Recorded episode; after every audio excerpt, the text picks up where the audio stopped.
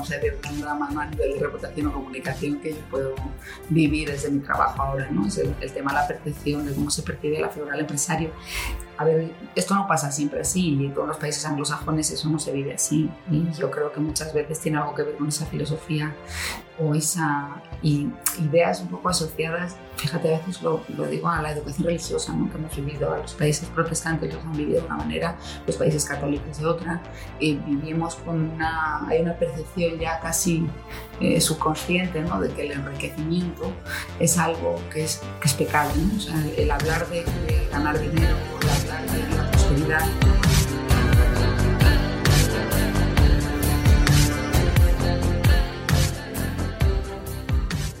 Hola, ¿qué tal? Buenos días, buenas tardes o buenas noches, en función del momento del día en el que escuchéis este programa. Yo soy Luis Hernández Valencia, iniciador e impulsor de Asturias Power. La verdad que ya tenía ganas de volver a entrevistar a, una mujer, ya que nos cuesta a veces em, que participéis, en este caso hablo al sector femenino, en, en los podcasts de Asturias Power eh, así que os animo desde aquí a que, a que no tengáis miedo, a que este es un espacio abierto para, para todos y para todas. Y mm, así que muy contento de poder contar en, este, en esta ocasión con Carmen Alsina, que es eh, directora de comunicación de la COE, eh, también responsable de relaciones institucionales y de sostenibilidad de, esta organización. Y más en, un momento complicado y en el que todos los sectores pues deberíamos remar en la misma dirección, eh, bueno, con el objetivo de, intentar eh, remontar esta situación que, estamos viviendo y, en el que tan importante es la colaboración eh, entre todos, entre, instituciones públicas, entre los empresarios, entre la masa social, pues entre todos, lógicamente, si remamos y tomamos una dirección eh, constante y coherente, pues eh, seguramente que tendremos muchos más eh, visos de, conseguir algo positivo para, todos. Así que nada, la, trayectoria de Carmen es muy interesante, como ya os explicará, por la doble vertiente que tiene primero de ámbito privado, después en el sector público y después nuevamente en el sector privado y después más en, una, en un puesto, digamos, más institucional. ¿no? Así que yo creo que que como siempre una aportación súper interesante la que nos va a dar eh, Carmen Alsina en su, en su exposición y contándonos su trayectoria y, las experiencias que, ha adquirido lógicamente en, este periodo. Así que nada, simplemente eh, os animamos a escuchar este programa. Eh, también os, os animamos a, que nos sigáis en, las distintas plataformas y a que nos valoréis positivamente en ellas, que eso siempre nos, ayuda a, pues a tener una mejor visibilidad en, eh, tanto en Spotify como en Apple Podcasts, como en Google, en Evox o en, Podimo. Así que bueno, pues Vamos a empezar con, esta entrevista a, Carmen Alsina y, deseando que, la podáis disfrutar como yo lo he disfrutado haciéndosela in situ en, el nuevo espacio de la pipa en el que Asturias Power también está involucrado. Empezamos.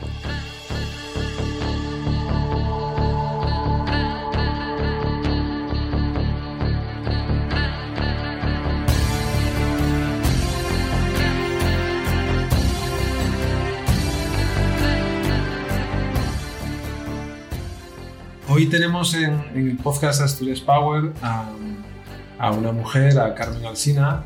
Ya tenía ganas de, enfrentarme otra vez al género femenino porque, como le decía ahora a Carmen, eh, me cuesta, ¿eh? me cuesta que, vengáis al podcast y que trabajéis vuestra experiencia y, y, lógicamente vuestro recorrido profesional. Así que, bueno, bienvenida, Carmen.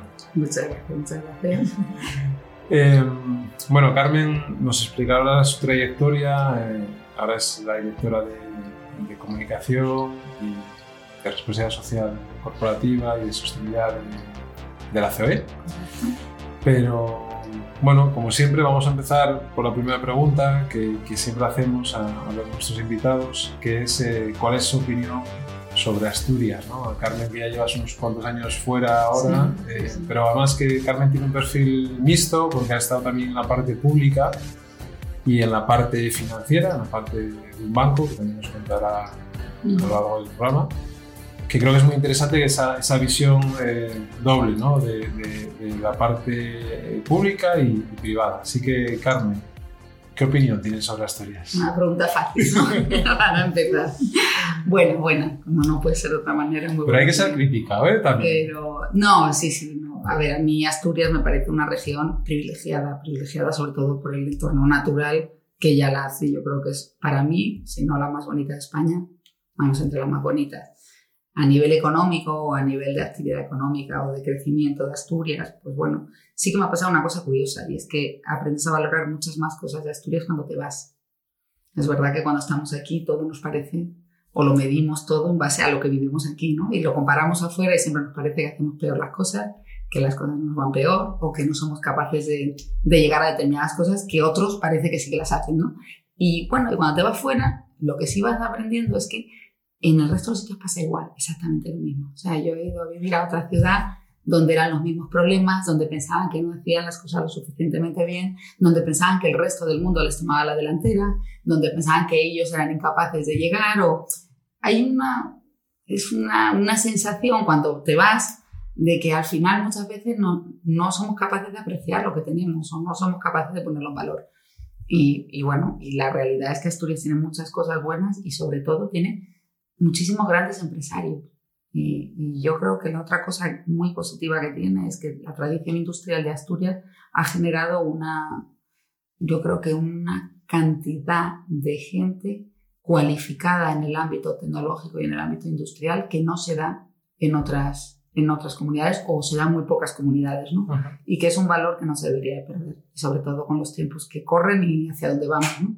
Seguir formando a la gente en esas, en esas habilidades, en, habilidades tecnológicas, en habilidades industriales, en habilidades de digitalización, es algo que en Asturias eh, se puede ver como más fácil o, algo que hemos visto de una forma más natural en nuestro entorno que en otras, en otras comunidades que son pues, más turísticas, si quieres decir, o, con otro tipo de, actividades más de servicios. O de, y aquí sí que tenemos un gran potencial en eso, que habría que aprovecharlo. ¿Y por qué crees que a veces a, ese empresario no se le valora lo que se debe? Al empresario, esa es la gran pregunta, sobre todo a mí. El trabajo de ahora es como la gran pregunta, ¿no? La reputación del empresario. Hace, ¿Hace cuánto que estás eh, en la CB? Año y medio. Año y medio. Bueno, que ya es tiempo para saber. Pero pero sí es verdad, muchas veces.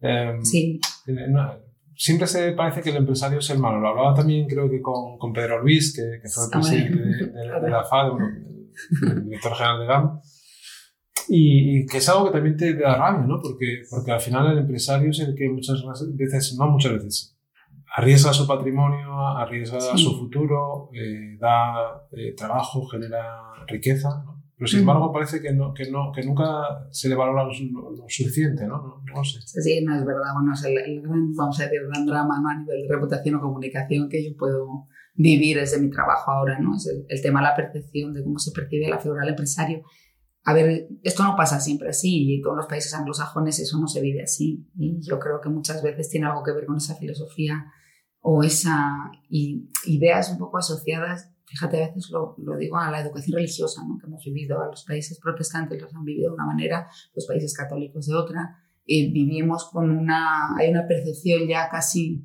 eh, subconsciente ¿no? de que el enriquecimiento es algo que es que es pecado, ¿no? O sea, el, hablar de, ganar dinero, el hablar de la prosperidad, desde ese punto de vista parece que está hasta mal visto. Entonces, una persona que aspire a eso en la vida, eh, bueno, hay algo ya subyace como una especie de desconfianza hacia, bueno, tú lo que quieres es aprovecharte de mí, o tú lo que quieres es hacer usura. O sea, tenemos un concepto ahí de una forma ya como clavado en las entrañas, ¿no? O sea, y es muy difícil, ¿no? De ir desenroscando.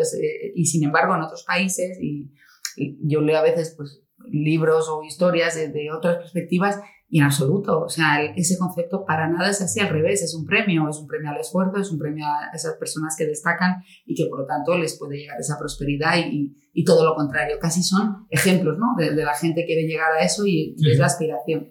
Y sin embargo, bueno, pues yo creo que esa raíz que tenemos un poco bueno, pues hace que lo percibamos así y que hay que cambiarlo. Hombre, yo eso lo tengo claro también, que hay que, que, hay que trabajar en ello, ¿no? Pero... ¿Y qué fue de, de la Carmen eh, joven, niña, que naciste en Gijón? O... Nací en Gijón. Pues, ¿qué fue de esa Carmen? pues... ¿Y dónde está Carmen ahora? Para que la gente lo sepa y, y, sepa cuál es tu, tu, recorrido personal y profesional. Pues yo, como te digo, soy un poco ciudadana de España. ¿no? Yo, yo, no me he salido del territorio nacional, pero es verdad que he vivido en varios sitios. Yo nací aquí en Gijón, pero con un año. Yo soy la cuarta de cinco hermanas, todas mujeres. ¿no? Y, y al, sí, estuvo bien, estuvo bien. Muy seguiditas, además. no sé si pobre, pobre mamá. no, bueno, va, se apañó, se apañó bien. ¿no? Pero bueno, por trabajo de mi padre, en aquel momento yo tenía un año, yo soy la cuarta, y nos fuimos a vivir a Tenerife. Entonces yo estuve viviendo la infancia mía, yo la pasé en Tenerife, mis abuelos vivían aquí en Gijón. Por eso tienes un poco de acento. Claro, el acento, el asturiano es un poco raro. Pero bueno, la cosa es que yo venía así, siempre mantuve relación con Gijón, por eso tenía los abuelos y los veranos los pasábamos aquí. Pero yo durante el año vivía en Tenerife y hasta los 16 años estuve viviendo en Tenerife. Cuando mi padre ya tuvo ocasión de poder regresar y, y, y entonces ya él siguió trabajando en Gijón, porque mi padre siempre tuvo la, él es asturiano, era asturiano, falleció, siempre tuvo la cosa de volver y, y, en cuanto pudo, pues volvimos. Y ya sí, hasta los 16 estuve aquí, estudié en la Universidad de Oviedo, estudié Derecho y me casé aquí.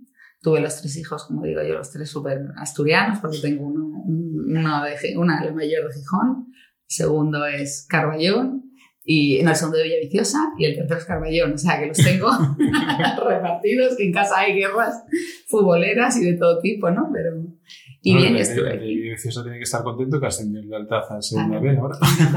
Además, le parece súper exótico, entonces él es el más exótico de todos los hermanos. Está encantado de la vida, el tiempo que, que viví en Quintueles. Por eso, Y luego nada, yo con, ya, bueno, ya sabes, ¿no? Un poco yo terminé la carrera de Derecho, estuve trabajando en CaixaBank casi toda mi vida profesional, en muchos puestos diferentes de CaixaBank, estuve trabajando en, en banca retail, la oficina, luego estuve en el área de empresas también un tiempo y luego ya eh, di el salto a la política, como bien dices, ¿no? de una forma un poco casual, fue pues aquel, aquel proyecto en aquel momento que empezaba, que era el proyecto de Foro, que, que un poco nos, nos reunió a, a, muchos profesionales asturianos que, que creímos en la, en la idea y que entramos de una forma casi, bueno, pues casual, no fue obviamente premeditado porque, porque todo el mundo sabe que fue en tiempo récord que el partido se montó en enero y, y, al final fue una, no sé, no sé, fue una experiencia inolvidable y, en tres meses acabamos estando en el Ayuntamiento de Gijón, casi sin, sin poderlo prever. Yo tenía un niño recién nacido, el tercero mío acaba de nacer ya nada, en, en, septiembre del año pasado y, me metí, me embarqué en esta historia y, bueno, fue una experiencia para mí eh, muy importante en mi vida. Me cambió muchísimo la forma de pensar, la forma de ver la, la vida, la forma de ver los planteamientos y, y la forma del Gijón. ¿no? A partir de ahí ya me he considerado, vamos, a tope, ¿no? Amo profundamente Gijón. Pero tampoco estuviste mucho tiempo en la política. No, un poco, año y medio, año y medio, lo suficiente, lo suficiente. ¿eh?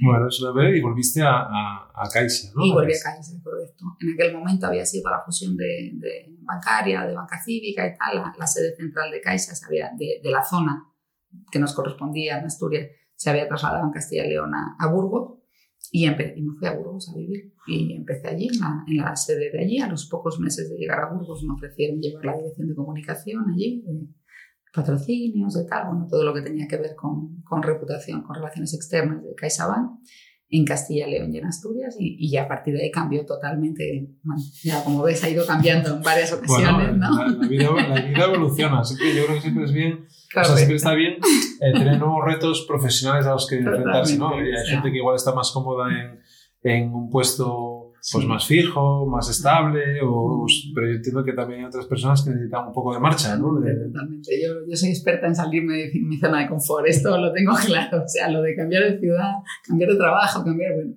Y nada, pues cogí las riendas de aquello y para mí también fue, bueno, conocí Castilla León, que para mí era una gran desconocida y ahora ya la conozco casi rincón a rincón porque viajé mucho, conocí mucha gente y, y, viví unos años muy bonitos. Esos seis años que estuve en, en, Burgos fueron muy bonitos y como además llevaba la zona de Asturias también, pues seguía en contacto permanente aquí en Asturias, venía muy regularmente y tal, o sea, no perdí prácticamente el contacto aquí.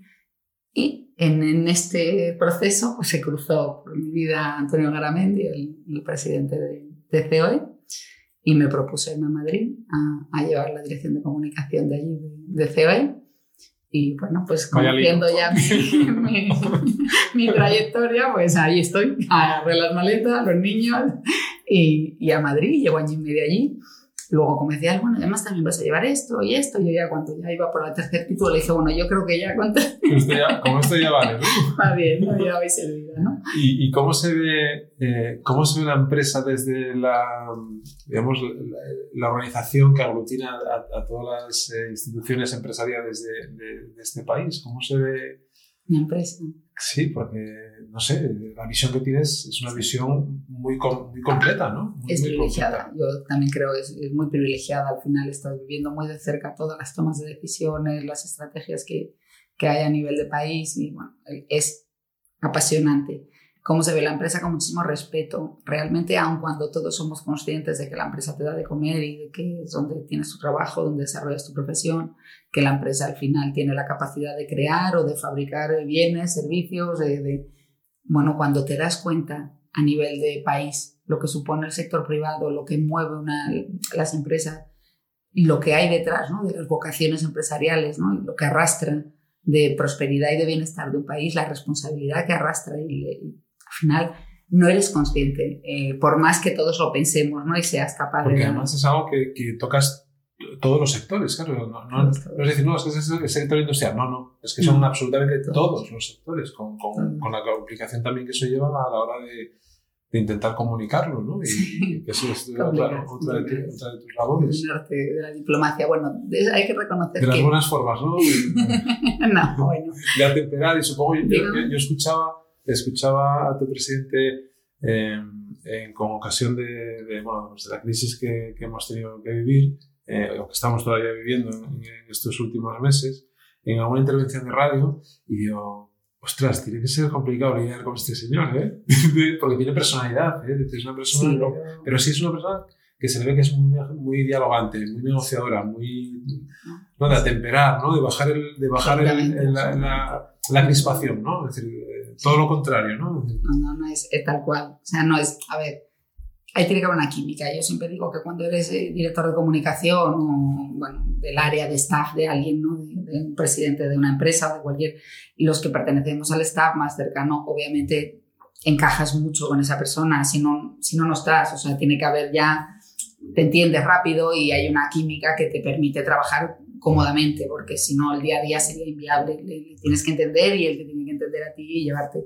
Entonces eso ya facilita, o sea, en el momento si no, no vas con una persona. No por nada, sino porque sabes que no va a funcionar. Son, son trabajos que requieren ya, son muy vocacionales, tienen mucho de, bueno, dedicar muchas horas, mucho tiempo, estar, y si no es así, no funciona. Entonces, hombre, yo con él me llevo muy bien y me lleva siempre muy bien. Es verdad que él tiene un perfil alto y es una persona, pero comunica extraordinariamente bien. Y luego, pues eso, lo que se dice es buena gente, o sea, no, no te no te encuentras un problema, él como jefe no te, no sé cómo decirte, te apoya siempre, mm. cuando tienes un problema, te equivocas en algo, no, no es una persona que enfrentes que tenga, pues, que se te enfade, que tal, que vayas tensionado, no. Dicho esto, pues es hiperactivo, no hay más que verle, ¿no? al cabo de la mañana, al cabo de la noche, tienes que tener una capacidad. Gente, seguro. Por supuesto, por supuesto. Pero bueno, eh, tampoco a esos niveles, es que tiene que ser así. Sí no, no cabe, es que ahí no cabe medias tintas, ¿no? Al final. Y en todos estos, todos estos meses, desde marzo, que, que, que nos declaran en estado de emergencia, eh, ¿qué, ¿qué, ha sido más complicado eh, durante estos meses para vosotros? Que además.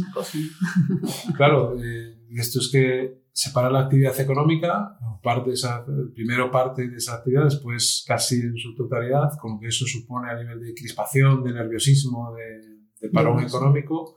Eh, ¿qué, es lo más difícil con lo que te has eh, tenido que lidiar estos meses?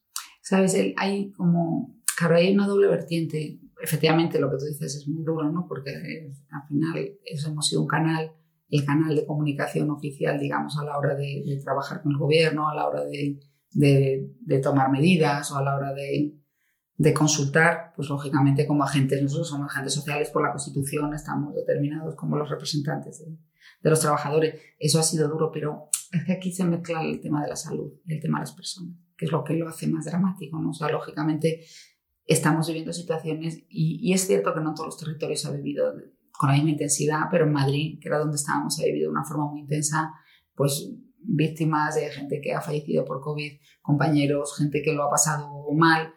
Entonces, claro, es una situación esa mezclada con la incertidumbre económica, con el parón, con gente que ves que no es capaz de, que no va a poder aguantar, ¿no? Con, la empresa y tal, pues claro, te, por el cuerpo te corre como una sensación de responsabilidad enorme a que todo lo que hagas y todo lo que es poco, ¿no? A todo lo que puedes hacer en ese momento te parece poco y si encima has tenido, por las circunstancias que sean, esto lo has vivido desde el puesto donde estábamos nosotros con alguna capacidad, pues mm, mm, la verdad es que es una sensación dura porque, porque sientes esa, ¿no? Como una responsabilidad enorme de, de la gente de tu alrededor, ¿no? Pero, lo más duro de todo, hombre, yo creo que indudablemente los dramas, ¿no? los dramas personales que hemos vivido este, este tiempo, pero que yo creo que lo hemos vivido todos. O sea, lo hemos tenido sí, cerca, de, ¿no? de, una u otra manera, yo creo que a todos nos ha tocado por algún sitio. Por eso te digo, o sea, al final. Y es lo que se te hace más duro. ¿no? Y, y, en esta fase en la que estamos, es decir, que ya hay que, digamos, reactivar, trasladar también un poco de optimismo, de de, aspectos positivos, aunque lógicamente hay sectores que lo están pasando peor, eh, el sector del turismo, mm. de, todo lo que tiene que ver con travel, ¿no? Sí. y otros, pero mm, ¿cómo, cómo trasladáis esa, ese, ese, cambio ahora de mensaje? ¿Cómo, cómo lo, lo, gestionáis con la, la, vinculación con los medios, me imagino, con distintas organizaciones? Sí, bueno, siempre la comunicación y tú, bueno, más o menos sabes ¿no? que, que, al final se trabaja en todos los niveles, a nivel de comunicación interna, externa, y eh, como el americanismo ¿no? de los stakeholders y demás, ¿no? no solo los medios de comunicación, eso es un, 360 que se trabaja todos los días.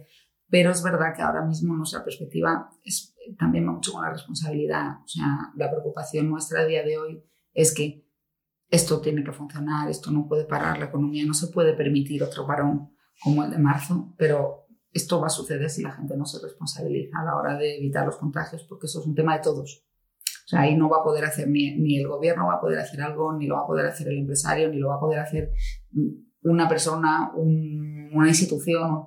Es un tema que tiene que salir de dentro. Y tiene, tenemos que haber tenido el, el, miedo suficiente, el respeto suficiente a lo que tenemos delante para darnos cuenta que todavía, por muy pronto que vayan las vacunas, queda un tiempo hasta que podamos tener una solución vamos a decir, definitiva a esto, ¿no? Dios quiera que sea lo antes posible, pero, pero unos meses por delante nos esperan y como no actuemos con una responsabilidad enorme todos, enorme, o sea, le tengamos de verdad respeto a esto, igual volvemos a tener una situación complicada y es que ya estamos en la, la segunda vez, ya no podemos llegar a esa segunda vez, ya, ya el pulso ya lo hemos echado en la primera. Entonces, bueno, ese es quizá nuestro mensaje ahora mismo, es el de responsabilidad porque yo creo que todo el mundo tiene claro que ahora mismo no podemos permitirnos económicamente otro confinamiento. Total. Y volviendo a la parte eh, pública de tu participación en, en el gobierno local del Ayuntamiento de Gijón y, comparándolo con la parte privada, em, ¿qué fue lo que más te llamó la atención cuando llegaste a, cuando aterrizaste en un ayuntamiento que te permite también conocer esas entrañas, lo que tú decías, ¿no? que cambió tu percepción eh, eh, de Gijón, de la ciudad. Eh, pero ¿qué es lo que más te llamó la atención en ese momento? Cuando...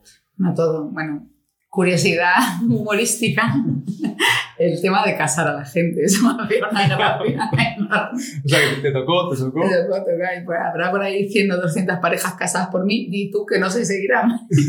espero que sí. ¿no? ¿Y te tocó algún amigo? ¿Algún conocido? Algún sí, sí, me tocó, mira, y siempre se lo digo, la que fue presidenta del puerto eh, de Gijón, eh, Azan. Y eh, le casa a la hija y nos reíamos, pero siempre que la veo, ¿qué tal tu hija? ¿Qué tal tu hija? Y tal, que me tocó a mí y tal. Y sí, la verdad es que es una cosa es curioso, es curioso, ¿eh? O sea, yo para mí lo más curioso absolutamente de todo lo que me tocó en la política, sin duda, fue lo de casar a gente, o sea, no...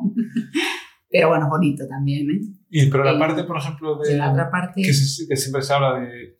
Que, que, le queda mucho por mejorar, ¿no? A, la administración en cuanto a agilidad, trámites, burocracia... Toda esta parte que los que estamos desde fuera muchas veces nos quejamos porque... Mm Porque quieres hacer las cosas ágiles y a veces todo, toda esa eh, legalidad o, aspectos legales, formales que conlleva pues, el sacar una licitación, el aprobar un Es obvio que es un sistema garantista, ¿no? Absolutamente el sector público, pero también tiene que ser así. Una vez que estás dentro, te das cuenta que cualquier cosa que se pueda hacer no llevando los cauces mm, adecuados te puede llevar a una prevaricación o te puede llevar a, a injusticias, ¿no? Absolutamente con el resto administrado hay que estar en los dos lados para, para verlo. Yo reconozco que tuve una posición y para mí un privilegio. O sea, porque yo, como siempre decía, yo era la gerente del Ayuntamiento de Gijón. Mis compañeros eran los concejales de Gijón, de la ciudad de Gijón, y yo era la gerente del Ayuntamiento de Gijón. O sea, yo tenía entre mis eh, diferentes servicios o lo que dependía de mí, mis funciones, yo tenía el área de contratación, el área de patrimonio, tenía el área de, de, Hacienda, lógicamente, con todo lo que tiene que ver con tributos, ingresos, presupuestos y ejecución de presupuestos. Tenía el área de informática también, tenía, o sea, tenía muchas áreas. Luego era vicepresidenta en las tres fundaciones, en la de cultura, en la de deportes y en la de servicios sociales. Entonces, claro, al final yo tenía... ¿Y tenías tiempo para gestionar todo eso? yo recuerdo irme a la una de la mañana. Recuerdo que me dejaban la, la, alarma puesta de la, de la oficina, me la tenían que quitar para que pudiera salir, ponían la alarma en el edificio. Era intensísimo. Y fue para mí, ya te digo, un cambio. O sea, a mí mi, mi, mi mente se abrió después de, de, ese paso. Para mí hay gente que paga máster carísimos. Yo, yo tuve la suerte de que la gente de Gijón confiara en mí y, y tener esa ocasión, ¿no? Porque fue extraordinario la entrega. Es verdad que cuando te pones del otro lado, y en mi caso que viví pues todo ese área que es muy de engranaje, ¿no? muy de, de, todo el sistema, entiendes eh, de alguna manera o valoras, también lleva personal, me tocó sentarme con convenios colectivos, eh, con, con sindicatos y tanto, ves las cosas desde otro lado, o sea, te das cuenta cuando nos metemos de una forma funcionaria, es que el funcionario no pega chapa, no, no señor, o sea, funcionarios como en todas las profesiones del mundo los hay, bajos y trabajadores, pero es verdad que el concepto de servicio público es un concepto que no se vive en el sector privado, se vive en el sector público. Y el que se entrega al trabajo en el sector público tiene eso que se llama servicio público y tiene esa vocación. Y bueno, pues hay que conocer esa forma de trabajar en el área pública y luego en el ámbito de la contratación, yo, me, me encanta ver Crea, ¿no? Porque para mí Te Crea Gijón, claro, la hice yo, fue en mi época, fue en mi departamento, entonces verlo crecer y ver el edificio de Te Crea y ver que pudimos de alguna manera empezar a trabajar algo que yo creo que es lo más complicado en esa mesa en el sector privado, lo mismo, es trabajar de forma transversal. O sea, el, trabajo por silos y por departamentos es casi lo que, lo que sale de una forma natural por la, la forma que tenemos de trabajo clásico, ¿no? de organización del trabajo clásico. Entonces, romper aquellos hilos y conseguir que tres o cuatro concejalías eh, aunaran el tema ¿no? para hacer algo transversal, como fue en aquel momento Te Crea, para mí fue una, fue una maravilla, ¿no? porque lo conseguimos, costó, lo conseguimos, pero sí que facilitó en su momento el, el que la apertura de negocios se agilizara bastante y, y sí, es complicado. Es complicado porque, porque se mezclan muchas cosas. Y el papel de, el papel de la mujer, eso que ahora tanto se habla, ¿no? De la igualdad, de, de, de la meritocracia, ¿no? yo que te, acabo de decir que me cuesta traeros al podcast, eh, convenceros para que vengáis y expongáis vuestra energía y vuestro conocimiento, al igual que lo puede hacer cualquier otra persona. Eh, ¿Con qué te has encontrado eh, no sé si desde la COE promovéis o tenéis algún tipo de actividad eh, eh, orientada a eso, que yo creo que lo tendríamos que tener muy superado, pero por desgracia pues estamos como estamos. Yo creo que cada vez es un tema generacional. Yo estoy convencido de que es un tema que yo tengo una hija Marta de 10 años y, y no creo que tenga, espero, espero que no tenga cuando, cuando crezca esos, esos, problemas, ¿no?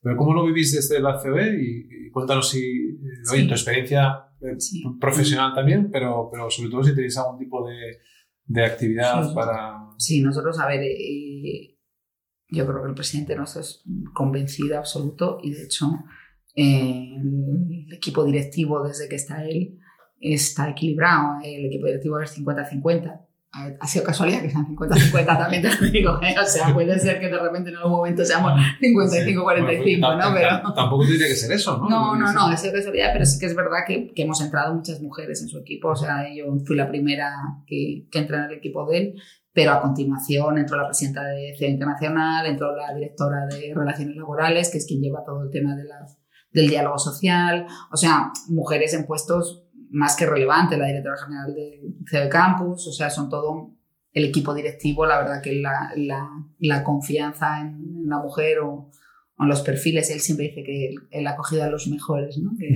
no, no ha distinguido si hombre o mujer, sino los Pero es verdad que él se lo cree y esto hace que todo funcione de otra manera, porque cuando lo crees de verdad que es así, pues todo lo asumes con otra naturalidad. Nosotros ahora tenemos un programa, ya lleva años en COE funcionando, funciona muy bien, que se llama Promociona, que es un programa que es de alta dirección. Lo que buscamos es, eh, lo hacemos junto con ESADE, buscamos a mujeres que ya son directivas, que llevan años como directivas en la empresa, pero les falta ese último salto, el del podcast. Les falta dar ese salto final del podcast para llegar a esa última primera línea ¿no? ya de la empresa porque muchas veces el hecho de que nosotros nos hayamos incorporado más tarde, lógicamente, al mercado laboral, pues por la situación que había antes ¿no? de, la mujer en casa, pues te falta igual unos años de experiencia para esa última capacitación o, bueno, de alguna manera lo suplimos con ese, con ese curso, es un curso de alta dirección completo, ¿eh? no es un curso de coach solo y tal, o sea, aborda todos los ámbitos, funciona muy bien, ya son 800, cerca de 800 las mujeres que han pasado eh, por el curso y, y vamos, creo que yo sepa, ya más de la mitad han promocionado ya a primera línea de sus, de sus empresas. Entonces, bueno, es un programa que ya está muy consolidado y funciona muy bien. Este año pasado abrimos otro nuevo programa que era Progresa, que Progresa lo que hace es, para que me entiendas, como un escalón menos. O sea, la mujer que ya lleva un cargo intermedio, intentar darles impulso para que llegue a, esa, a ese cargo ya de alta dirección y también, la verdad es que además con éxito empezó el año pasado, pero es que nos ha pillado el COVID y pensamos, y la verdad es que también ha seguido teniendo matriculaciones muy, muy altas y, con mucho interés por parte de las mujeres, porque al final realmente sí existe esa inquietud y la gente sí que quiere, tanto las empresas, porque tienen que ir apoyadas por sus empresas, ¿vale? Ellas vienen como por ellas mismas, ¿no? Que, sí que existe esa inquietud. Y luego estamos abordando también, pero eso otra vez la Fundación COE, que sea me toca más directamente por el ámbito de RSC, sí que lo llevo yo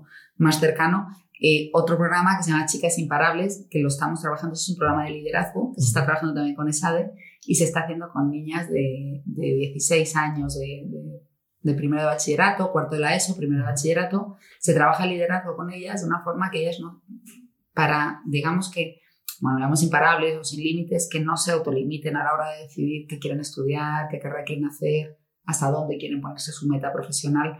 Creemos que es una edad perfecta para, porque es previa a la, a la, universidad, donde ellas ya tienen un grado de madurez suficiente como para asimilar esto. Y entonces, bueno, hemos hecho ya tres ediciones, han salido muy bien, la verdad, las, las chicas son extraordinarias y, es un gusto verlas de cómo entran a cómo se van, ¿no? totalmente. Y, y, sí que creemos mucho en eso y, y estamos muy pendientes de apoyar todas las iniciativas que vemos dentro de COE que podemos nosotros darle respaldo, visibilidad y todo lo que tiene que ver con el ámbito de la igualdad, porque es verdad que falta, falta todavía. O sea, es algo que yo creo que se está haciendo y lo que dices tú, ¿no? Se va a ir corrigiendo con el tiempo, pero hay que empujar. Empujar ahí, a que llegue. Y, y ahora mismo, ¿con qué ¿Cuáles son los retos que, a los que te enfrentas tú de manera personal barra profesional desde la posición de directora de comunicación de, la COE?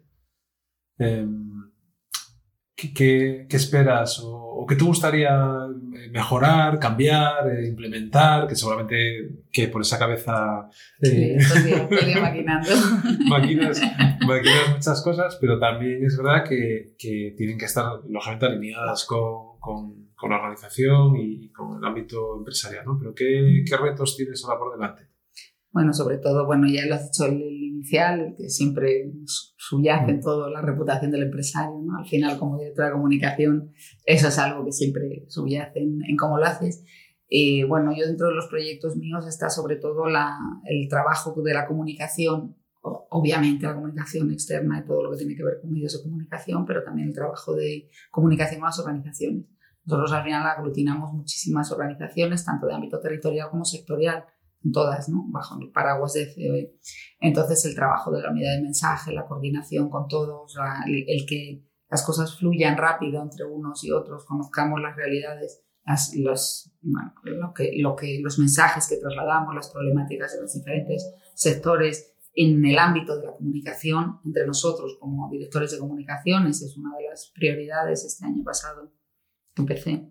Empecé con, fue una encomienda también del presidente, ¿no? Trabajar esa comunicación y, y empecé con lo que llamamos Proyecto Territorio, que fue eh, empezar a trabajar con todos los directores de comunicación de todas las organizaciones territoriales que había en España se empezó a trabajar, se coordinaron protocolos, se empezó a trabajar en proyectos comunes de reputación del empresario, de, muchas cosas, nos hemos conocido, hemos trabajado de forma presencial, además, quizá porque soy mujer de territorio, como digo yo, yo no soy de la capital, me he criado paseándome por la, mitad de la ciudad de España, ¿no? Pero, de, las periferias, ¿no? De otra manera, he visto las islas, he visto el norte, he visto el interior, he tenido así un poco de, de todo. Eso es, eso es importante, ¿eh?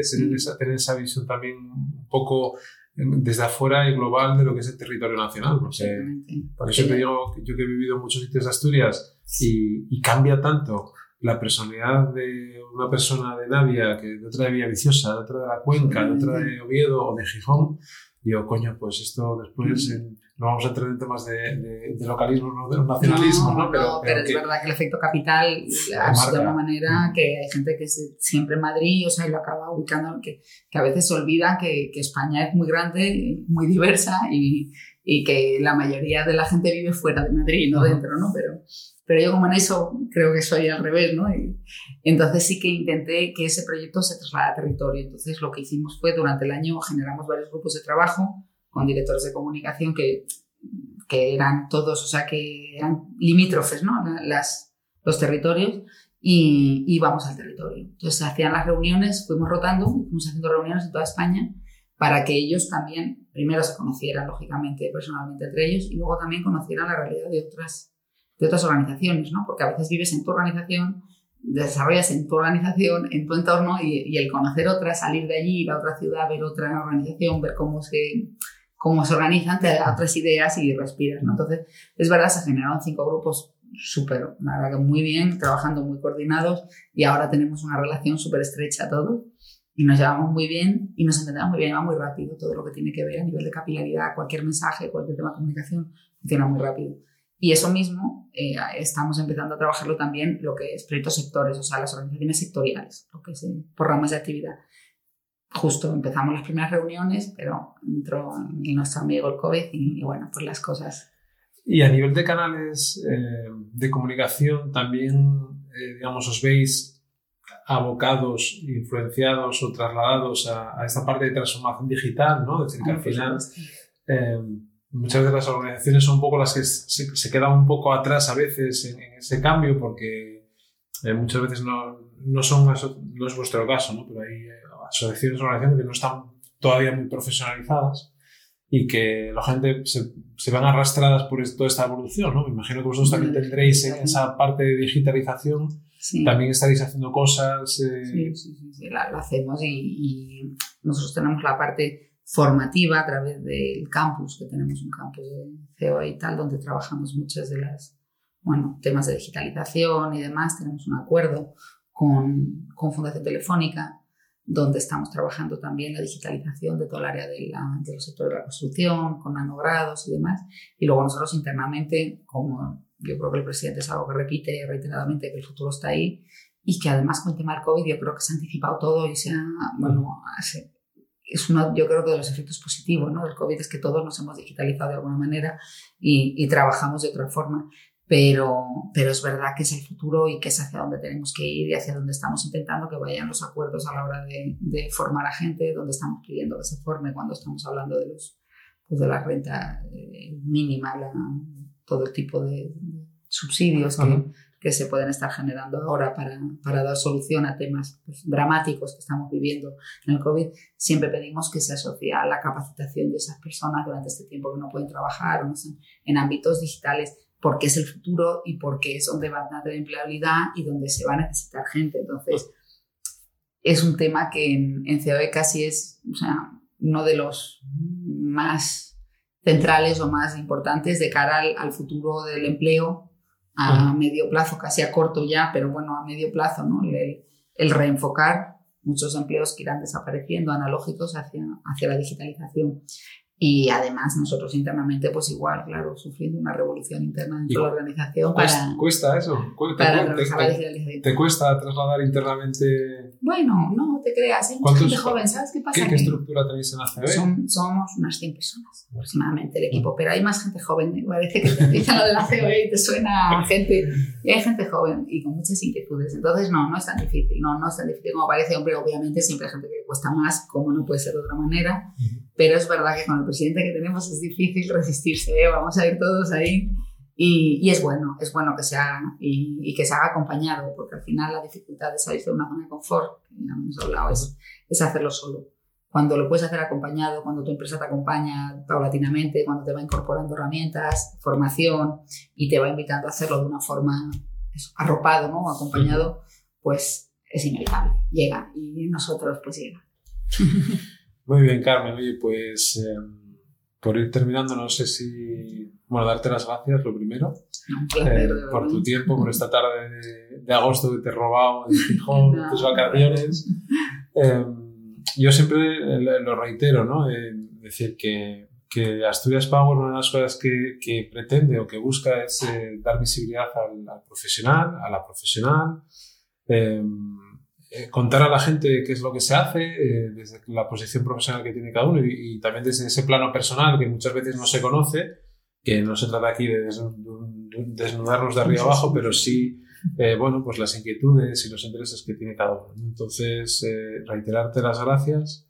sí te voy a pedir una cosa, es la primera vez que la voy a pedir, que es que difundas, que difundas este podcast entre todos tus contactos femeninos que tengan vinculación con Asturias animarles, animarles. animarles a, que pasen por aquí y que también aceptamos a, a, a, gente que no sea asturiana. O sea, que esto no, no pues es... No, si nos quiere, les dejaban, ¿no? Eso, nos si hacemos quieres, amigos. Nosotros eso los, los, llamamos los allegados, ¿no? Los, eso, los, eso, los allegados. Me, gusta, me gusta la idea. Pero sí, porque al final, eh, lo decía Sergio Maldonado en, en el primer episodio, que que una de las riquezas eh, que podría tener Asturias, eh, y lo hemos comentado, y, y de aquella no, eh, no sé si estábamos ya con el COVID, ahora no lo recuerdo, pero, pero creo que es eh, tener la capacidad de atraer a gente. No, no he hecho que, lógicamente, eh, la gente, los jóvenes universitarios que salen titulados y que quieren ver mundo y que quieren crecer profesionalmente, muchas veces Asturias no tiene la capacidad eh, de retener a todas esas personas. ¿no? eso hay que ser realista y, no puedes dejar aquí a gente a que, a que no progrese. Pero, pero sí eh, el hecho de tener la capacidad de que seamos polo de atracción de gente que quiera venir a trabajar aquí, que enriquezca nuestro, nuestro entorno también eh, con su conocimiento y con su experiencia, ¿no? Con lo cual, esos allegados que tengas por ahí también controlados también, también nos sirven. Perfecto, perfecto. Así que, bueno, Carmen, pues nada, muchísimas gracias y, y, y siempre digo lo mismo, que nos vemos en el camino. Por supuesto. gracias. Gracias, Carmen. Espero que os haya gustado este episodio y la entrevista que hemos eh, tenido con Carmen Alsina. La verdad que mm, es una trayectoria muy interesante por lo que os decía al principio, esa parte primero privada y su experiencia pública corta, pero bueno, experiencia y que como ella ha dicho le ha cambiado eh, su perspectiva de, de la sociedad y de la implicación política en nuestro día a día. Y, con todos esos retos que, que tiene ahora mismo por delante eh, como eh, voz de comunicación de todos los empresarios en España y de, la responsabilidad que, tienen en, en, ese proyecto. ¿no? Así que nada, simplemente daros las gracias por acompañarnos eh, nuevamente y como siempre digo, nos vemos en el camino.